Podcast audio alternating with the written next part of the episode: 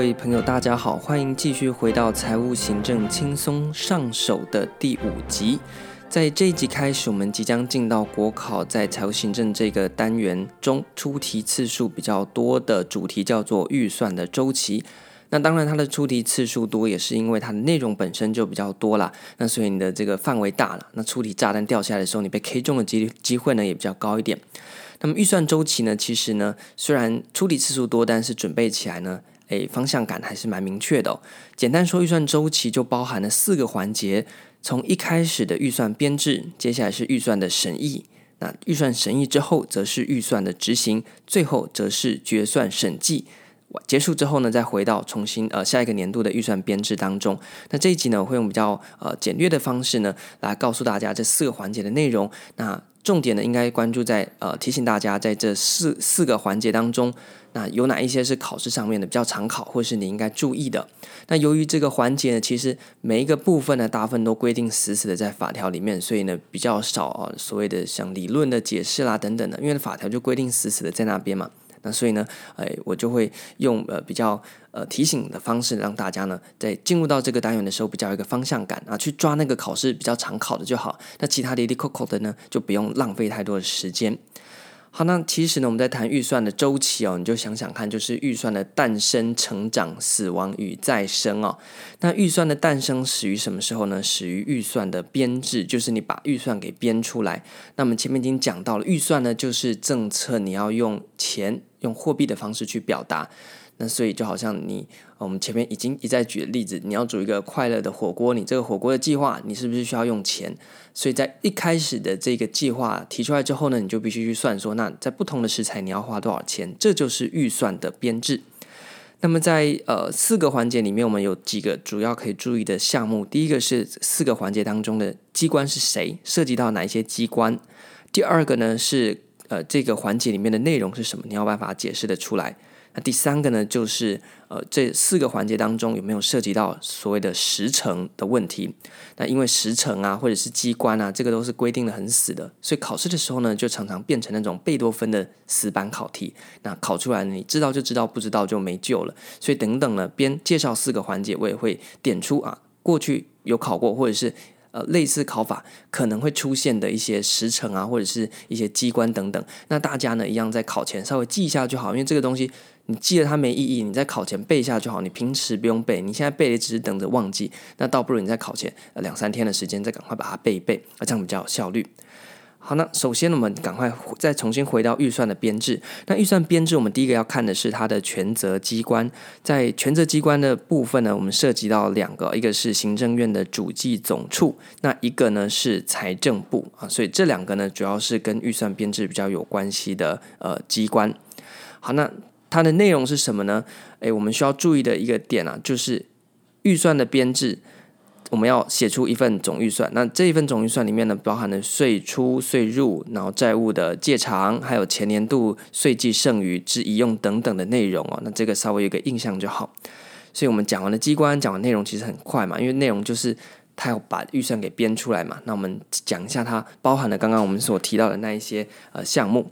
接下来我们就进到比较重要的时程的部分。第一个我们要了解的是什么叫会计年度？会计年度呢，就是你提一份预算，你会有一个起点和时点，就是某一个时间区间你要花钱的规划嘛。所以会计年度呢，就是指我们国家预算啊，一份预算里面它的开始和结束的时间。那我们国家非常简单，叫做元月制，也就是从一月一号开始到十二月三十一号，就是跟一年的呃起始和这个终结是同样的。那像美国就不是这样，所以呢，诶，常常大家就会记了美国比较特殊的之后就搞混了。其实我国很简单，我国的会计年度就是一月一号到十二月三十一号，就是一整个年份呐、啊。那过去呢真的考过，所以呢还是要稍微留意一下。而时程的部分呢，我们说啊，在这个一年，假设一月到十二月，对不对？那我们在一月到四月的时候，我们要拟定收支政策和预算的规划。那什么意思呢？也就是说，呃，假设呢，今年啊，呃，是二零二一嘛，那我们要提明年的预算。那明年的预算呢，当然不可能明年时间到了啊，我才去提。就像是你明天要花的钱，你不可能啊，说哦，明天才赶快来这个决定要花多少钱。是在前一天你就要做好规划。那所以一样的，在二零二二年的预算，其实我们在二零二一年就要编了。那这个假设我们把我们的国家想象成一个呃快乐火锅店，好了，我们现在开一个火锅店。那所以呢，二零二二年快乐火锅店的营运的预算，我们在二零二一年呢就要进行汇编。那这个过程呢，就是从二零二一的一到四月，那我们要在各个快乐火锅店的部门、要去拟定收支的政策啊，就是一到四月的时候，这段时间我们要拟定二零二二年快乐火锅店的营运计划。那接着呢，在四到五月的时间呢，各个部门。哦，像是有这个客服部啊，然后有这个诶后勤的啦，然后有这个厨房的啦等等的的这些部门呢，就根据明年二零二二年我们在一到四月已经编出来的这个计划，去拟定各个单位的概算。那概算呢是一个专有名词，就是大概预算、大概的计算这样子一个概念。那所以呢，诶，客服部，你根据我们明年的计划，你在四五月的时候呢，提出你这个客服部明年会花多少钱，会花多少预算。那呃，这个公关部呢，你去提公关部，你明年啊，根据我们的计划，你大概要花多少钱的这个呃预算？那各个部呢，呃，各个部会或各个单位呢，你在四五月的时候，就是把你的这些呃概算呢，给你编出来，最后呢来送审核定。那么核定之后呢，在七八月我们就要汇编成中央政府的总预算案，也就是说，政府各个单位的。提出来的概算呢，我们要把它汇编成一个中央政府总预算案。那为什么要讲一个案呢？因为它还没通过，它叫做案件。OK，那审送审通过之后，就会变成法定预算。OK，这边稍微提一下。所以呢，好，再回到我们的火锅店了。今天呢，诶，公关部有公关部的概算，那客服部有客服部的概算，那这个诶，呃，还有哪一些呢？像像厨房有厨房的概算。那我们七八月的时候就汇编起来，变成快乐火锅店的总预算案。OK，那所以呢，我们看一下，在法条预算法四十六条里面呢，就规定到说，啊、行政单位编完总预算案之后，应该在会计年度开始前四个月提交立法院审议。也就是说，你今天总预算编完了，那我们国家因为这个啊、五权分立，那其中的这个行政立法是主要的两权嘛，那所以呢，任何的预算都必须要经过呃民意机关的审议。那民意机关审议也需要时间啊，所以在预算法就规定哦，这个。年这个月份很重要哦，就是总预算案汇编好之后，要在会计年度开始前，会计年度开始就是一月一号啊，那的开始前的四个月，就是从一月一号往前推四个月，大概是八月底，所以在八月底之前呢，一定要提交到立法院去给那些啊、民意代表审议。所以记得哦，在预算案编完之后，要在新年度开始前的四个月，或者是你要记八月底，那提交立法院审议这个考过。那所以呢，大概九到十二月的时候呢，就是总预算案已经进到了立法院，那进行了预算的审议，就好像快乐火锅店嘛，那我们可能有很多的股东，这些股东呢，就是类似我们的民意机关啊，那来审议看看我们明年年度的计划和这些预算呢，也可不可以啊？因为呢，如果经营不慎的话，这些股东呢就会赔钱。好，现在进到了预算审议的阶段了。预算审议阶段，第一个我们来看一下它的主要机关，当然就是立法院的审议为主啦。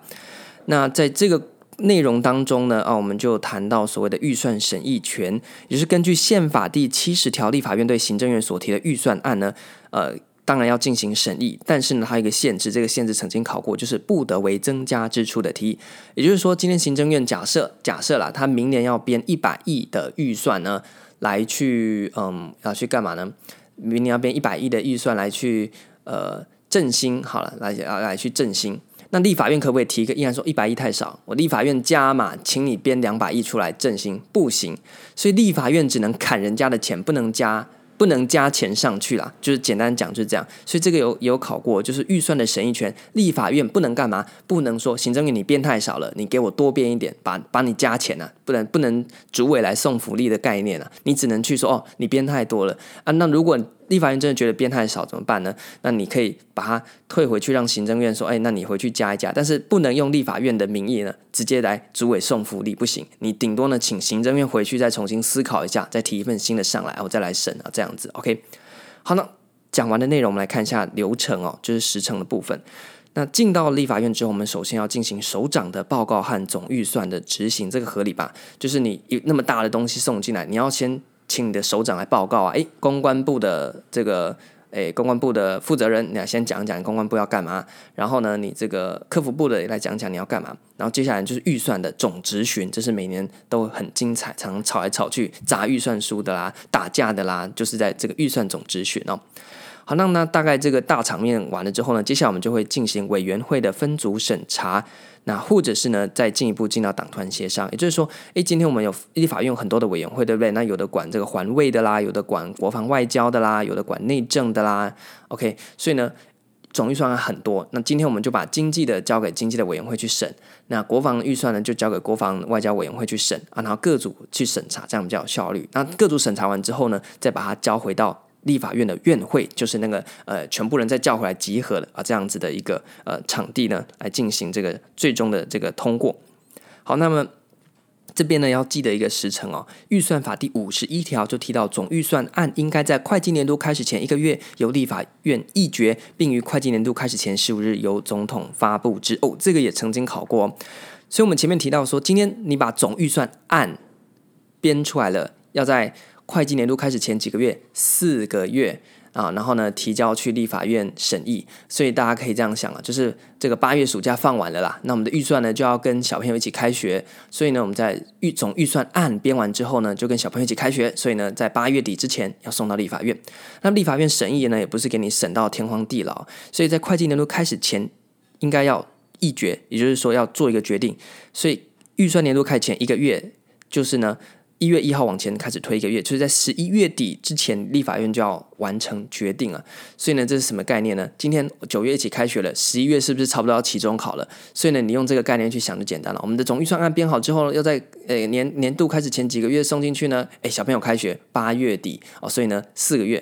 之前呢，要送到立法院，那么立法院要多久可以审完呢？诶，就想看啊，呃，第一次段考差不多十一月的时候，哦，那所以呢，要在会计年度开始前一个月的时间呢，立法院要议决。那第三个时间点是会计年度开始前十五日，也就是一月一号的往前推十五天是什么时候呢？十二月十五日，那要由总统来公布，那公布我们的总预算。OK，从总预算案通过议决就变成总预算，法定预算。OK。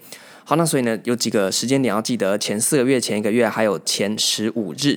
那怎么记呢？那个前十五日就是一二一五嘛，那这应该蛮好记的，因为就是这个死板板的日期啊。那你可以想看，那期中考十一月底，这个呃，期中考考完了，那发考卷了，什么时候发考卷？十二月十五日啊，就是呢，这个改给你改两个礼拜够了吧？OK，这时间点还蛮好记，一二一五，一二一五，总统公布。好，那这时候呢，我们呃有一个小小的地方可以提一下，就是如果预算呢，我们说应该要在十一月底前审完，然后呢，在新年度开始前就要公布嘛，就是因为你开始要花钱啦，我不能拖到二零二二年，结果我今年要花的钱都还没通过股东会的同意，让我怎么花钱？但是呢，实际上我们我们国家呢，常常啊，就是因为嗯那些啊。这个啊，这个不行呐、然后那个政政党买票啦，干嘛吵来吵去，最后呢，哇，已经新的年度开始了，预算还没通过，常有的事情哦。那这时候要怎么补救呢？根据我国的预算法第五十四条啊，那它就有一些相关的规定。那这个规定呢很杂，我这边就简单的讲一下，那大家听听就好。OK，那像收入的部分呢，你就是暂时依照上个年度了来去呃核实收入，那这个没什么重要性，因为上个年度的东西呢，收入嘛。因为不涉及支出，那你就随便写一下。那支出的部分呢，在新兴资本支出和新增的计划呢，新的东西啦，就是说你今年要新的东西呢，诶，因为你还没审议过，不行。啊，那其余的东西呢，就是不是新的啊，你就去照去年的继续稍微去做啊。等新的预算通过之后呢，你新的东西再开始。那还有其他的一些法定义务收支，像是公务员的薪水啦、水电费啦、国民年金等等啊，这个东西呢，就是固定要出的。啊，所以呢，新的预算还没出来没关系，你就可以拿去先付啊，不然公务员就没钱了，对不对？好，那是我国的做法。那其他国家呢，有不同的呃做法，像是有一个临时预算啊，来编一下。或者是呢假预算，那这个是美国啊，或者是欧美那边啊的一些做法。但是呢，我们国家基本上没有所谓的临时预算和假预算啊。那主要的规定是在预算法第五十四条。那所以考题有时候会给你搞混的，这要稍微注意一下。好，接下来呢，我们要进到预算。好，那今天假设总统公布了之后呢，我们就会变成了呃法定预算。那法定预算呢，就会进到政呃预算的执行。那预算的执行的机关相当简单，就是各个行政单位。那我们今天通过了一大笔钱之后呢，我们有一个概念，就是我们进到内容的部分，叫做分配预算。什么叫分配预算呢？很简单，今年假设我们的快乐火锅店通过的经营预算呢，总共是有一千万啊，所以二零二二年我们快乐火锅店预计要有一千万。但是你每个月呢，一一年那么长，对不对？那可能一月要做的事情跟二月做的事情不一样，所以我们就要进行分配预算。所以我们就要把一整年一千万的预算分配到每个月当中，或者是按这个预算或按月啦。OK，那这时候呢，就有助于控管进度。例如一月的时候，我们要这个呃客服部要加强预算啊，花比较多钱，因为一月的时候呢，呃天气寒冷，那这时候火锅店生意比较好，客服部门要提升，所以呃我们就花比较多钱。那可能到暑假的时候呢，客服部门因为呃客人比较少，所以呢，他预算就可以分配在。七八月的时候就可以少一点，那反而可能在那个时候我们要进行设备的更新啊等等的，这时候呢，那那些可能呃呃后勤的啦，或者是一些设备维护的部门呢，它的钱就变多一点。所以在预算执行当中，一个重要的概念叫做分配预算，也就是把一整年的钱分配到各个月当中。那如果你想看法条，可以去看预算法第五十五到五十九条。OK，那讲完分配预算里面还有一个比较重要的概念，那这个部分呢叫做经费的流用。那还有预备金和追加减预算与特别预算。那这个部分呢，因为讲起来内容很杂，所以呢，大家先听个印象。我在之后呢，会单独开一集啊，来介绍所谓的经费流用的规定、预备金以及追加减预算或特别预算。好，那最后呢，我们赶快先进到我们流程的最后一个环节，也就是决算与审计。今天一年结束了，你也把你的计划给诶结束了。那我们就要来看看说，哎，不是钱花完就花完，你要看一下说，哎，那你今年花了这么多钱，到底有没有达到成效嘛？不要说你给我花了五百万去买设备，结果买一堆破铜烂铁回来，这不行。所以，我们最后呢，事后也来看一下你钱怎么花掉的，嘛，检讨一下，这就叫做决算与审计。那涉及的机关呢，包含了行政院的主计总处、监察院的审计部，还有立法院。那这个三个东西呢，请大家记熟啊，行政院主计总处。监察院的审计部和立法院，所以涉及到我国五权当中的三权。那么在呃，涉及机关讲完之后，我们来看一下决算与审计的类型。那有两个，第一个呢叫做合法性的审计，一个另外一个叫做绩效审计。合法性审计呢非常简单，就是财务审计，看看呢你的这个预算执行有没有合法，就这么简单。所以今天呢，诶，我们没有管你说哦，你花了一千块，啊，到底有没有好的产出？我们只看，诶，一千块是合法。的支出还是不合法，那合法就放你过。那但是这个呢，可能它合法，但是没有效率嘛，所以我们进一步的产生新的叫做绩效审计。绩效审计呢，除了看合法性之外，它更重视预算执行的效能、效率和经济性。就是说，你花了一千块，那虽然是合法啦，但是你有没有实际达到你这一千块原本想要达成的目的呢？这就是所谓的绩效审计。那考试当中呢有提到，不过概念非常简单，我相信大家看到题目应该都有办法写出来。那你记得叫做绩效审计就行了。那么在流程的部分又开始出现很多月份了。那第一个呢，我们看一下，在会计年度结束后的四个月之内，中央主计机关就是我们前面讲的主计总处了，应该要编成总决算。那么要经过行政院会议通过之后呢，送去监察院，这是决算法第二十一条所写的。好，所以前面哎，这个有个呃，好像照镜子哦。前面我们讲说，哎，你的总预算案要在会计年度开始前四个月送去。立法呃，立法权的立法院嘛，那现在呢是结束之后，你要在四个月之内由呃行政院的主计总处编成总决算，因为我们前面叫总预算，现在叫总决算。那么之后呢，经过行政院会议通过之后，要送去哪边？先送去监察院，会在呃后四个月，就是从一月开始。那假设二零二二执行完了，我在二零二三的四月底之前要把总决算编出来，先送去监察院监察一下。那总决呃总决算呢送到监察院呢之后呢要干嘛？监察院有个审计部，审计部就是来审计的嘛。那所以就交给审计部啊，审计长完成审核，那编成审核报告。那在呃送到这个监察院后的三个月内呢，送到立法院。所以假设呢我们压时间呢、啊，从预算年度结束就是十二月三十一号结束。后的四个月内要把总决算由行政院提到监察院，然后假设我们在四月底提出，那监察院收到之后呢，也不是一直拖拖拖，你要在三个月之内去把它审计一通。那审计完之后，你就有一个审核报告。那这个审核报告呢，给你三个月的时间，你把它做出来。那最后呢，送到立法院去。所以呢，预算呢是行政院直接丢到立法院，立法院再丢回给行政院。那决算的时候呢，要先丢从行政院丢到监察院，然后监察院呢花三个月把它。看完做审核报告之后呢，再丢回去给立法院啊，时间是三个月。那这是预算法呃决算法第二十六条所写的。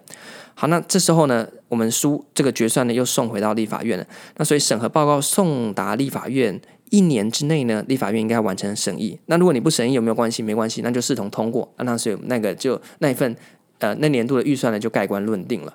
所以呢，我们再帮大家顺一次那个流程哦。假设今年二零二二年，那我们的计划已经全部执行完了。那所以二零二二年结束，二零二三开始，那我们就要把二零二二年的决算在四个月之内送到监察院。那监察院在三个月内要把这个决算给看完，那并且呢做成审核报告送到立法院。立法院有多久的时间呢？一年。在一年内呢，你要去审议啊，就是看看你有没有一些问题啦。那如果呢你审议结束没问题，当然就没问题。那如果你不审议怎么办？那超过一年呢，也就。算你自动通过了，那这是决算法第二十八条所写的。好，所以呢，到现在为止，我们用二十分钟，很快速的帮大家把整个预算流程给 run 过一轮。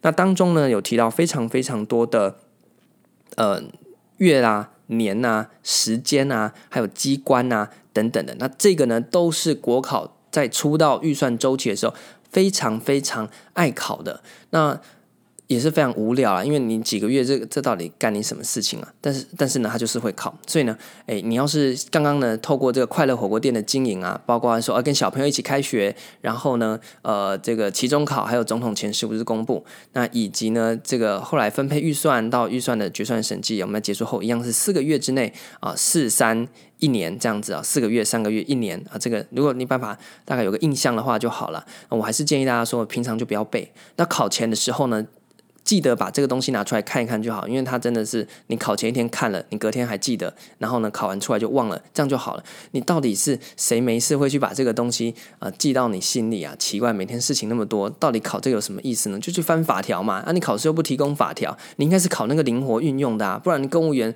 这个考出来之后全部都这样子是要这样死背，我就觉得这个题目。说实在是很无聊啊，但是你这样讲也没有什么，也不一定站得住脚，因为呢，无聊的题目好处就是你有背就有分数嘛，所以也不会刁难考生。所以对于那些哦，我我我我都那个啦，我都不太会思考啦，我都不太会转弯呐，呃的这种考生来讲呢，这种死背题呢反而有优势，他只要把它背起来呢，就绝对会有分数，因为他都没有没有什么陷阱啊，就只有把那个数字呢去把它选对就好了。所以呢，就看大家的呃。备考的状况了，但是呢，我可以很明确的告诉大家说，这些东西确实是会考，而且曾经考过的。那么，呃，在这些呃月份当中呢，请大家一定要把它弄熟啊，呃，并且呢，建议是在考前呢加强复习啊。那你平常要不要复习？不一定啊，平常就有个印象就好。考前呢是绝对要把它背起来的。那不考则已，一考呢，嗯，你就这个定生死，因为。死板板的，没有什么，没有什么呃转换的机会，知道就知道，不知道就不知道。但尤其国考一分两分计较，所以你不要想说哦，也可能不会考啊，的确啦。但是因为他之前还蛮常考的嘛，那所以你就不要跟他赌了，OK。好，那这一集呢，就简单的帮大家介绍预算的周期，希望能够帮助大家快速的了解这些内容。那么下一集呢，我们会稍微补充一下预算周期里面的一些小概念，包含刚刚讲到的经费流用啊、预备金啊，然后追加减预算啊等等啊。那这个呢更精彩，所以下一集呢，大家一定要认真收听，因为这个呢是更容易搞混的哦。像是第一预备金和第二预备金差在哪边呢？那追加减预算和特别呃追加预算和特别预算呢，又差在哪边呢？这个考出来了，常常都是死伤片野啊！这你要实际做过考古题就知道了。那下一集呢，我会用呃比较简单的方式，很重点性的方式告诉你说，那那怎么样去抓这些点？那哪一些是考试就考那几个点而已？那这样的对你来讲就不会感觉到哦压力好大。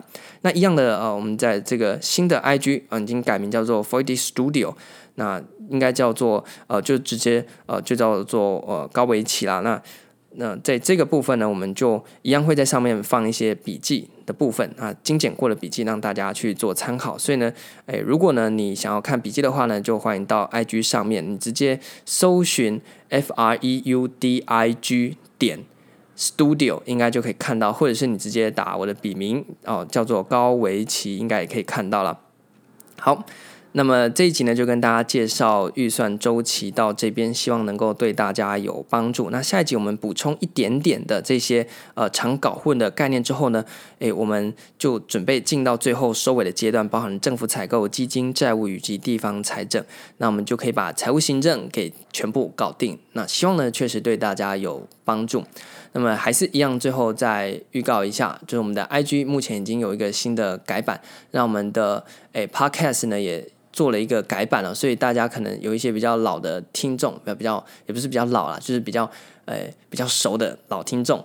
那可能呢，你一开始还是很熟悉我们那个奇奇怪怪的名字，叫做时差配话。那现在呢，我还是觉得说啊，那既然要做，就专专心一点啦。因为从一开始单纯想说来呃分享我自己，主要是记录我自己啦。那意外的也是非常多人来。因为我们这个频道呢，所以有一些交流的机会。那既然说呃，我们的分享的东西可能对很多人来讲是呃蛮重要的，或者是大家一个交流的呃比较严肃的交流，因为国考嘛，那所以我还是想说，那就认真一点。那所以呢，就把名字改名叫做嗯围棋国考协作。那协作是什么呢？这边可以，如如果你想要只想听预算周期的，你现在就可以离开了，因为已经讲完了。现在是闲聊时间了，让让我再闲聊个三分钟。那呃，新的名称叫做围棋国考协作。那那这个围棋当然是我自己的笔名啦。那之后的一些参考书或者是一些有在跟出版社合作，应该还是会继续用这个名字。那国考当然不用讲。那协作是什么呢？如果你有在登山的话，就知道协作呢就是呃比较过去比较没有尊重的说法，就说那个是背弓啦，那那个是挑夫啦，反正就是登山队里面呢、呃，帮忙大家背这些呃行李啊，背帐篷啊，背这锅碗瓢盆啊，背食材的，然后带大家啊、爬爬山，陪大家爬山，然后呢，帮大家张罗这个营地的搭建啦，然后这个晚餐啊，或者是午餐这些食材的料理了。那这个就是高山协作，而且他们功能性呢，就是减轻这个登山客的负担啊，照顾登山客并带领登山客。那所以我希望呢，在之后新的频道的定位上面呢，就能够扮演大家考图啊，大家想想看，国考就是一个。登山的过程，一个攻顶的过程啊。那你自己爬的话，当然可以，但是你要背很多的这些行李啊，然后背很多的帐篷啊、食材、锅碗瓢盆都要背。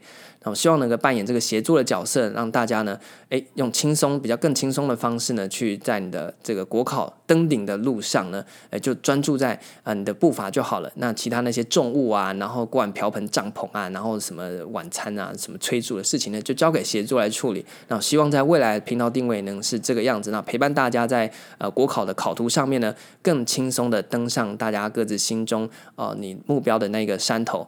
那其他的那些杂物啊，还有一些呃带路的功能啊，那就交给哦我们来帮大家做一个呃服务和交流，因为毕竟我们是自己曾经在没有几乎没有任何协助的情况底下一路摸索，那最后成功的嘛。那所以现在我们也透过这些经验，希望能够减轻大家的负担。那所以之后在节目上面呢，希望能够做得更精致一点。那如果大家有任何的问题，也欢迎提出。那希望呢，能够顺利的扮演起国考协作的角色，那帮助大家减轻负担，更快的攻顶你所预期达成的那一个目标。那赶快开始你的新的人生，因为国考呢真的是很无聊。那真的是赶快把这个事情搞定之后呢，看要去玩啊，或者是你有其他的人生规划呢，赶快去做。那花越少时间获得越高分数，就是我们最终希望能够帮助大家所做到的。那这一集呢，我们就到这边。那如果呢，这个内容上面有任何的呃疑问，或者是我呃可能有口误的地方呢，欢迎呃私讯我们的 IG，可能这个讯息看到的速度会比较快。那或者是你有其他国考的问题，也可以提出来。那我会我我没办法分享的，我就只分享。那如果没办法了，我就找一些呃可能呃那个类科啦，或者是其他的考生呢，上榜生呢一起来呃交流。那希望提供给大家更多的一些帮助。那在国考的考图上面呢，绝对不用再自己一个人扛那么多东西哦。OK，好，那这集就到这边，非常感谢大家聆听，我们就下一集再继续跟大家聊聊。感谢大家，拜拜。